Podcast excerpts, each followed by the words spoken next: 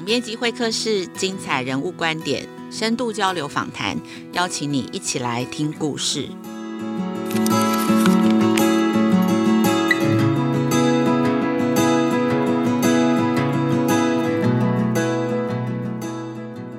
各位亲子天下和翻转教育的听众朋友，大家好，我是这一集的代班主持人，亲子天下副总编辑苏戴伦。啊，从今年一百一十一学年度开始啊，除了国小以外，我们的国高中阶段呢，也纳入了国家语言的相关课程。这是因应二零一八年底通过的呃这个国家语言发展法当中呃所明文规定的。那上述这个法律当中的国家语言呢，定义成是台湾各固有族群使用的自然语言以及台湾手语。那么目前呢，文化部跟教育部呢，会把我们的国家语言正式名称暂定为呃台湾华语、台湾台语、台湾客语、闽东语，也就是马祖语，还有台湾原住民族语以及台湾手语哦。那不晓得各位有没有思考过啊？这样子的一个语言发展政策，呃，背后是基于什么样子的原因，或是什么样子的脉络才制定出来？我们从小到大学的呃国语跟国文。到底有什么不一样？那希望达到的目标是什么呢？这些背后的为什么，好像似乎从来都没有人跟我们说明解释过哦。那我们今天呢，邀请到一位来宾是作家吴圆圆老师。那吴圆圆老师呢，他在台湾其实读完了中文系，那现在是移民到瑞典。那他在瑞典呢，也接触了当地的高中的瑞典语言的课程。然后接受到和过去我们学国文一些不同的学习刺激，那加上他自己后来呢，也在当地的大学的中文系担任讲师，所以呢，他对于这个国语文教学哦，呃，背后他各种的一些本质问题，他就开始产生了兴趣，呃，自己也开始研究跟探索，到底刚刚上面为什么要学这些语文，为什么要这样子设计课程，他呃展开了一些研究跟爬书。那过去呢，吴媛媛老师也出版过两本非常有名的呃畅销的书籍哦，呃，分别是《幸福是我们的义务》，《思辨是我们的义务》，都是在介绍这个瑞典这边的一些制度啦，还有教育的状况，那都非常的引人入胜跟发人深省。那今年呢，吴圆圆老师也出版了一本新书，叫做《上一堂思辨国文课》。那这本新书里面呢，探讨比较了这个瑞典跟台湾两地不一样的国语文教育。所以，我们今天呢，就想要来跟圆圆老师聊一下这两地的国语文教育啊，有哪些不一样。好，那我们先请圆圆老师跟大家打声招呼吧。Hello，大家好，呃，大伦好，我是吴圆圆。嗨，圆圆，好久不见了，好久不见。对对对，之前我们在瑞典有碰面过，这样子。OK，嗯，那今天很高兴能够邀请圆圆来这个在我们的节目里面跟听众朋友分享哦。那首先呢，我想要先请圆圆稍微呃简单的谈一下，呃自己当初是什么样机缘会到瑞典去，然后呃开始接受呃这个瑞典的所谓的他们当地的国语文教育，然后以及你为什么会萌发这一次呃做这个两地的国语文教育研究比较的一个兴趣。嗯，好的，呃，所以像刚刚大伦也提到，我在台湾在台湾大学读的是中文系，那那时候。呃，因为在呃大学里有提供交换学生的机会，呃，所以其实我那时候是打算中文系念完之后，我可能会呃成为一个国文老师，呃，或者是记者，但是。在那之前呢，我希望可以去交换学生，然后有个出国的机会这样子，然后我就去考交换学生，然后就因缘际会就考到了去瑞典，然后就在瑞典当了一年的交换学生，然后又留下来在那里念了呃东亚研究硕士学位，然后在那里就因为认识了我现在的老公，所以就也留下来，然后我现在在瑞典的一间大学当就是中文的讲师。嗯，是。我知道，就是之前也有采访过圆圆，就是呃，瑞典他对于移民融入当地非常的重视哦，所以第一步可能就是语言要能够互相沟通，嗯、是不是因为这样子，圆圆在瑞典的上了他们的高中的所谓的高中的瑞典语文的课程？呃，是，而且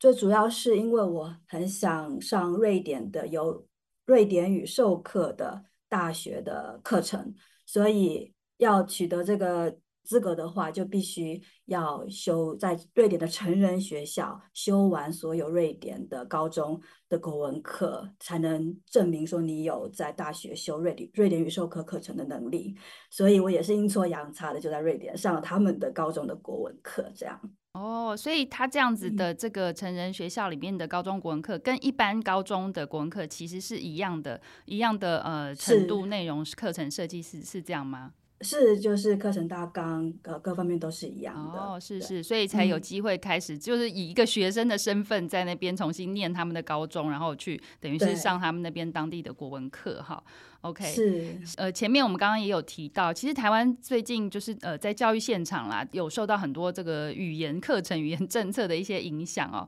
刚刚有提到，就是我们其实从今年度，就是一百一十一学年度开始，我们在呃国高中阶段就把这个所谓的国家语言融入了课程。然后这几年大，我想圆圆应该或多或少也听到政府在推这个所谓的双语国家的政策。所以现场除了这个刚刚讲的这个国家语言，本土语言还有一些双语课程在实施，那其实让教育现场有点应该算是蛮慌乱的，因为这些都是新加入的。嗯、对我这边就好奇，因为圆圆在新书里面有提到，特别讲到就是瑞典的呃语言政策，想请圆圆跟我们分享一下瑞典当地的语言政策是大概是什么样子，然后他们背后这个设计的考量跟精神是什么呢？呃，瑞典的国家语言政策，我觉得它的基础其实也是出于联合国的多元语言社会的政策和研究。他们作为基础的研究呢，就是有一些语言教育学家，他们透过研究发现说，很多在家里还有在学校说不一样语言的孩子。他们可能呃在在家里说母语的时候，他们说母语的主题会是比较在属于家庭的领域当中的，然后在学校里面说另外一种语言的时候，他们说的主题就是，比方说要学习各种不同的知识啊，或者是公众的讨论等等，又是属于跟家里是另外一种非常不一样的领域，所以他们发现说，如果能够在不同的领域当中去学另外一种语言，对两种语言都会有很大的帮助。这是多元语言社会跟母语教育他们背后支撑这个政策的一个最大的研究呃成果。所以在瑞典呢，他们就是希望说能够推动所谓的母语教育，让所有在家里的母语和在学校说的语言，也就是瑞典语是不一样的孩子，也能够在学校。在学校这个领域，这个公领域下，能够用自己的母语说，呃，讨论，比方说选举的政策，或者是这个国家的机构等等，就是在家里可能很少会用母语谈到的这些话题，那他们会觉得说，这样子对一个孩子的语言发展是很有益处的。那这个是呃，单纯是就语言发展的视角来谈。那当然呢，这个就是社会的语言政策跟社会的族群。之间的关系也有很大的紧密的连接。我们可以看到，说一个语言的强势或者是弱势，跟一个族群的强势跟弱势是绝对有很大的关系的。所以呢，当然，我想很多国家在推动呃国家语言教育或者是母语教育的时候，他们希望就是在家里说弱势语言的孩子能够体会到，能够看到，就是学校还有社会，他们想要认识他们的语言，或者是他们。有投入呃资源在他们的语言，在他们族群上，这个对一个孩子的认同也是有很大的助力。是我记得圆圆在书里面有分享您，您您自己的儿子呃在幼儿园的阶段，呃有在这个幼儿园学习阶段有去分享这个中文版的两只老虎是吗？他们是怎么样子去导入这样子的一个就是多语言的示范呢？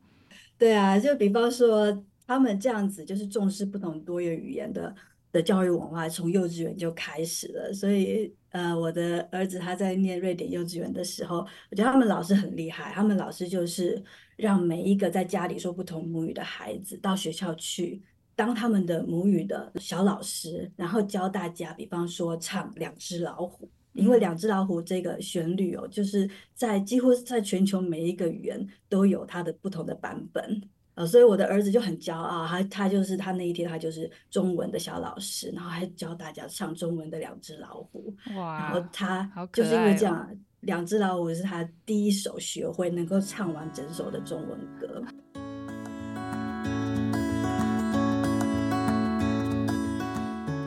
之所以我在这本书里面，就是在介绍瑞典高中国文课的书里面，我会谈到这个瑞典语文。呃，国语文政策呃的原因就是呃，因为在瑞典的国文课，它的本质我觉得跟台湾的国文课有很大的差别。我觉得最大的差别是就是在于呢，它的文学的位置和语文的位置是很平等的。嗯，那在台湾，我感觉台湾的国文课非常的注重文学，是文学上的内容大概占了九成以上。嗯哼，是，但但是在瑞典的国文课，呃，基本上我觉得甚至文学稍微更少一点，因为他们高中三年只有一年上的是纯粹的文学课，其他两年上的都是语文课。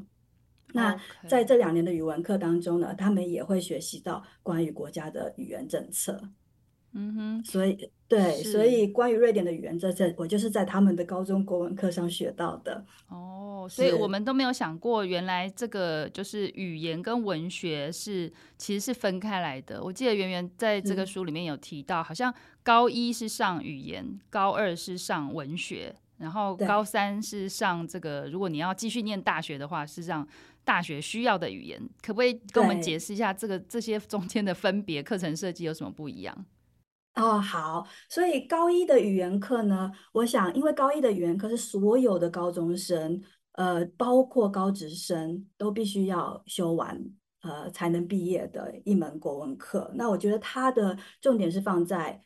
就是培育一个在民主社会当中，公民必须要有的语文能力，所以他他的课程内容包含了像是摘要，呃，要去解读一篇文章，然后要了解其他人的想法。好，然后在摘要之后呢，他们也会开始写一些就是研究的报告，就是学生必须要比较不同的文章，然后会诊这些文章当中提出的不同的视角或是内容，然后写出一篇呃会诊所有资讯的的报告，然后最后才是提出自己的立场。所以在这一年的的语文课当中啊，其实很少会。呃，读到纯粹的文学作品，有很多都是比较非文学类的文章，都是新闻上的报道、评论或者是科普文章等等。是的，然后到高二的时候，他们的课程内容就非常的注重文学，但是他们的文学的。我觉得课纲的编排方式比较像是跟着文学史来走，就是可能从呃希腊罗马时代一直往下，每一个时期哦，可能因为西方的文学传统，它有它不同的时期有它的思潮，比方说人文主义、现代主义、后现代主义，所以他们就跟着这个文学史走，每一个时代他们选择一个最典型的呃作品给同学们看。在课堂上面细读，那同时也给同学很多呃开很多书单，呃或者是作品的名单，让同学可以去探索其他的文学作品。那这我觉得最有趣的地方就是在高二的这个文学课当中呢，他们是没有标准化考试的，呃，因为就是瑞典的呃国语文课纲呢，他们相信说文学是不应该考试的一个领域一个科目。是是，所以这个很特别哦，嗯、就是语言跟文学，它的呃虽然都是放在国语文这个领域里面，但是它的教学目标、学习目标跟它的评量方式其实都不一样。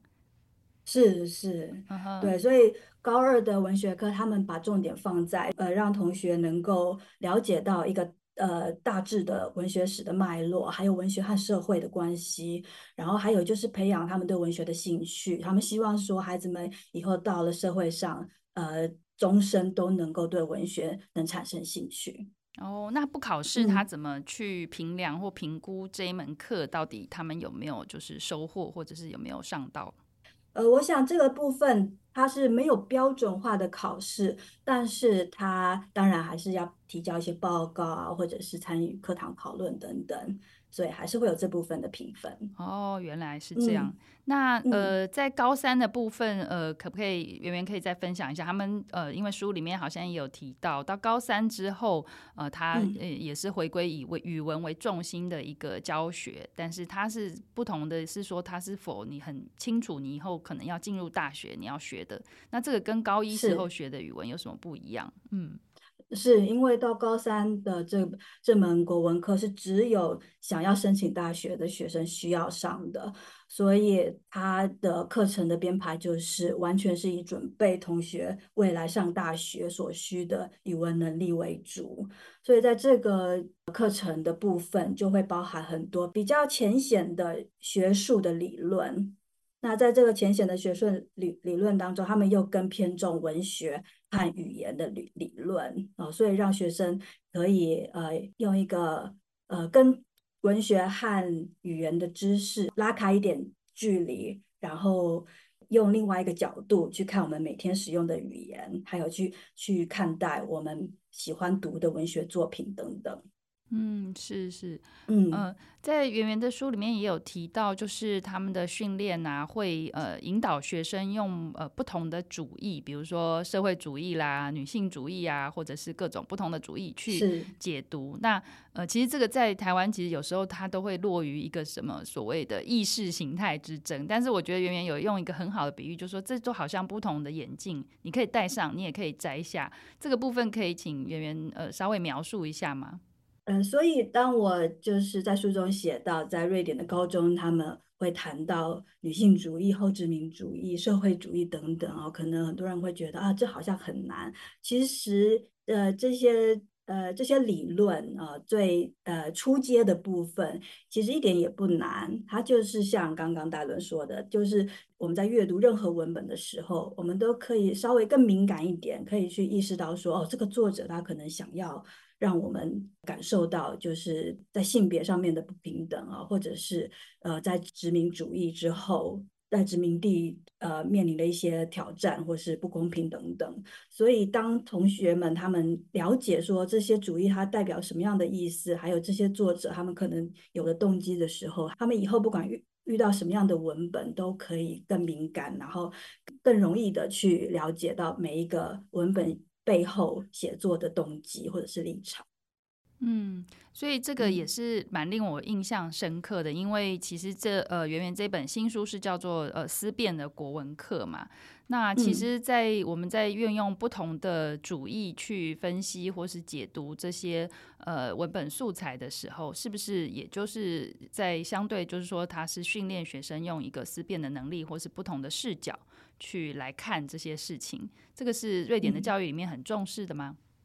对，是是，而且其实在，在呃高一的时候，他们就开始上所谓的修辞学。那这个修辞学的部分，呃，就是可能在台湾我们听到修辞，我们会想到的是排比法或者是譬喻法等等啊、呃。但是我想，这可能是因为翻译的问题。其实还有另外一个修辞学，呃呃，rhetorics，它指的是。呃，怎么样去说服别人，然后一种说服别人的艺术。所以在这门课，他们要学的就是。去分析，比方说我们身边的广告，或者是政治人物他们演讲的时候的内容，他们是用什么样的角度？是用他们的人格保证呢，或者是用他们的呃情感的渲染，或者是用事实的基础去说服别人？那当他们了解各种不同说服人的方法之后，他们自己也会了解他们自己是怎么被说服的。所以我觉得这也是一个能够用更思辨的角度去看看待任何文本的。呃，一种方法。嗯，是听起来好像我们在台湾学的 方式比较是，哎、嗯，有运用了哪些技巧，然后这个把它画圈下来，然后或者在选择题里面勾选这一段文字用了哪些技巧，比较少呃提到去反思啊，嗯、或者说它运用是现成你生活里面会接每天会接触到的素材，包含可能如果说我在想，我们每天手机里面收到的这些诈骗简讯，可能都可以 成为一个素材，这 个、是，所以。我觉得这个真的是呃，蛮提供一个蛮不一样的，就是教学上面的一个观点哦。那另外，我觉得还有一个很有趣的现象，就是在书里面有提到，就是瑞典老师在呃，不管是阅读或写作的时候，他们会用一个红线的比喻，就如果说你有中间有什么问题，他说你的红线掉了，这个事情也蛮有趣的。圆圆可以跟我们说明一下这个红线是什么样的概念吗？嗯，我自己在上他们的国文课的时候，我也觉得这个红线的比喻真的很好玩，因为我的我的老师也常常会看到我们写的文章，就会说：“哎，你这里红线掉了，你要把红线接起来。”嗯，然后后来我又深入了解的时候，我才发现原来他们从小学开始就是用这个比喻的方式，让小孩子能能够用更视觉化的方法，让他们了解到说每一个句子。呃，每一个段落，他他们之间一定要有非常紧密的逻辑上的的关系。那如果你突然天外飞来一笔，或者是你的呃文脉前后没有逻辑、没有相关的话，就表示说你的红线掉了，这会让读者读起来会特别难理解，或者是会造成误会这样子。哦，所以红线讲的就是说它的那个脉络逻辑是不是可以连贯这件事情？对对，是的，是的。哦，这个真的是很很有趣的比喻。嗯、对，那在、呃写作方面的话，可不可以请圆圆分享一下，就是呃怎么样子呃，就是结合刚刚讲的这些阅读素材，他们进而去发展他们的写作的教育呢？嗯，是的，我在呃瑞典高中的国文课做他们的写作作业的时候，我感受比较深的就是。呃，首先就是他们的写作作业和阅读都会有非常紧密的关系，都不会是突然有一个呃写作的题目啊，比如比方说呃我的梦想啊，或者是我我的未来等等，哦，通常都是老师会提供你很多阅读的素素材，然后从这个阅读素材中，你必须要完全深入的去解读之后，再运用这些阅读素材的材料。去做一个整理，或者是提出你自己的立场。那另外一个我觉得比较特别的地方，就是他每一次的呃写作的作业，呃或者是写作的题目呢，他会给学生一个非常清楚的写作的目的或者写作的动机。比方说，一个很很典型的瑞典的写作题目会说，你在这个报章上看到这个评论，或者是看到关于这个事件。的报道哦，所以你现在你要投稿到这个报社，然后你的写作目的是你要引起人们对这个议题的兴趣，或者是你想要透过你的这篇文章能够说服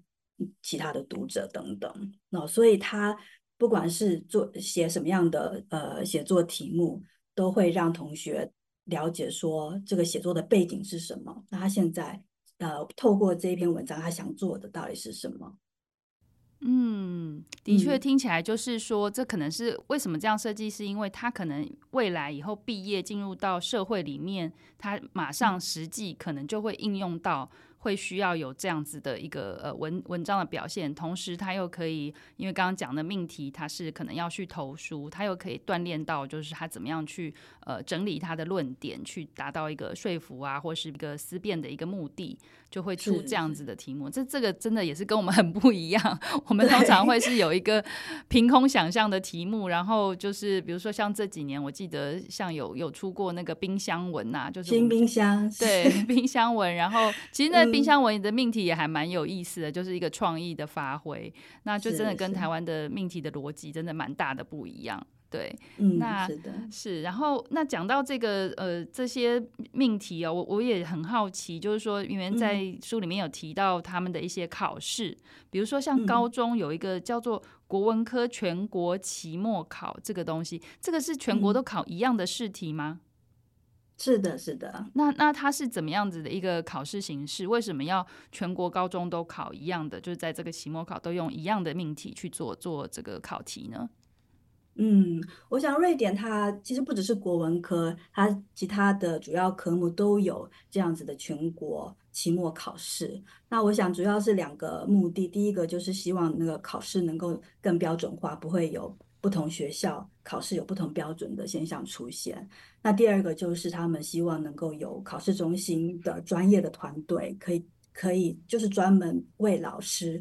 呃分担设计考试题目的这个责任。是，是，因为命题也是一个专业。是是，对。那您可不可以跟我们分享，像他们的全国期末考大概会是考什么题目，怎么样考这样子？嗯，好的。所以像我刚刚提到，他高一、高二、高三都是上不同的内容。那因为高二是文学，所以他们没有这样的期末考。但是高一和高三是有的。那高一的部分呢，他考呃两种科目，第一个是说，然后第二个是读和写。啊、哦，所以就是在瑞典，居然高中国文要考口试哦，对啊、这也是当当时让我觉得很惊讶的一件事情。嗯。口试的话是怎么考试啊？嗯、是一个一个面试，还是就是呃群体的这个要要报告啊，还是怎么样？呃，是分组的报告。嗯，所以在两个礼拜之前，每一个学校就的老师就会拿到口试题目，然后就会跟同学一起讨论要怎么准备这个口试题目，然后每一位同学就要在这两个礼拜时间好好的去准备一篇讲稿。那讲稿。的部分也是有很严格的格式，呃，他们的主题要讲什么，然后他们的目的是什么等等，然后在考试当天呢，就是会分组，那会有一一位同学轮流上场报告。就是在台下的同学在听完台上同学的报告之后，嗯、也要提交一个他们的反馈啊，就是他们听了之后，他们觉得有什么样的建议啊，或者是他们得到什么样新的讯息啊，或者是新的想法等等。是，所以这个反馈也是有列入评分的，是吗？啊，是的，是的，哇哦，真的，嗯，那老师其实真的要很认真的去听每一组同学每一个人的报告。我这个听起来我就觉得，嗯、哇塞，那万一有一些同学真的很畏惧、很害怕上台的，这个怎么办？这个在台湾的那个课堂里面还蛮常见的耶。嗯，对，我也觉得，其实，在现代社会，就是上台演说这个能力。可能实在是一个非常需要被需要的能力，所以在瑞典也有很多这样的讨论。有些人会觉得说，我们一定要逼着每一个人都上台演说吗？嗯，但是我想他们还是最后决定这么做，可能有他的背后的考量。嗯，是的，就是很重视一个口语表达跟人家沟通的一个能力。是把它视为一个是，其实是一个基本能力哦，就是大家都不能逃避。好，那我看到后面圆圆也有提到，就是他这个考试，这个期末考试好像很长，时间很长，然后甚至是不是有同学会考到呃，怎么讲，就是肚子痛还是呕吐啊，还是什么，一边考一边哭？这个我觉得很惊讶，可以讲一下吗？对 对对，所以他的。就是笔试部分呢，就是像我刚刚提到，它通常会有很多阅读材料，所以在高一的部分，呃，相对比较好哦，因为高一的阅读材料通常就是报章杂志的内容或者是科普文章等等，呃，那他们要透过这些材料，然后回应这些材料写写成一篇文章。那考试的呃时间大概是三到四个小时。哇，三到四个小时哦，哇天哪！对。嗯，可是高三的考试可能会延续到五个小时之久，oh. 对，因为他们在高三他们会拿到十多篇。十篇以上中长度的文章，而且其中会包含就是难度比较高的学术性质的文章，所以他们虽然说是写作题，但是可能有一半以上很长时间是必须要花在阅读上面。嗯，就是先阅读试题本里面提供的这个阅读的素材，然后根据这些素材，你再去延伸你写作的命题，你要怎么去去写成一篇文章，所以时间会拉到这么长。所以我记得圆圆之前有分享，他们是可以带食物进去吃的，是不是？在考试的期间，对对是 就是这四五个小时，然后可能食物放在那边，所以有些人吃了压力又一来了，就 全部都吐出来，是这样子吗？对对，或者是很多人会边写边哭这样子。哇，那这个真的，大家可能以为说，哇，那个北欧是不是都快乐学习？其实不是哦，大家还是都是有一些学习跟考试上的压力哦。OK，那后最后一点点时间，我想。请圆圆跟我们分享，其实现在台湾的一零八课刚才刚上路，所以考试大学的考招也正在改革。不过，其实台湾现在已经到少子化到一个地步，我们今年呃，就是大学的大一的入学生的这个名额哦，已经高过于高三生的这个呃，就是总人数。所以其实我们讲，就是台湾其实已经进入一个大学全入时代，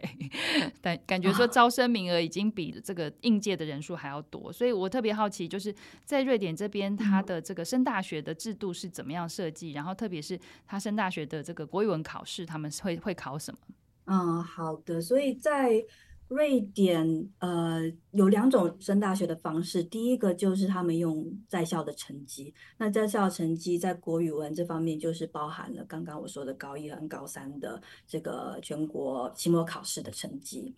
所以这个考试其实还蛮魔鬼的。如果想要上大学的学生，他们必须要通过这个高三，像我刚刚提到那个，对很多学生来说其实是非常困难的一个考试，有很多学生必须要重考。然后除了这个考试之外呢，如果有些学生可能对自己在校成绩不满意的话，他们也可以参加一个大学入学考试。那这个大学入学考试，它的语文科的设计的方向就是，这个学生他的阅读量越大，这他得到的成绩就会越高。所以他们的准备的方法就是不断的、大量的，并且非常广泛的去阅读，这样子。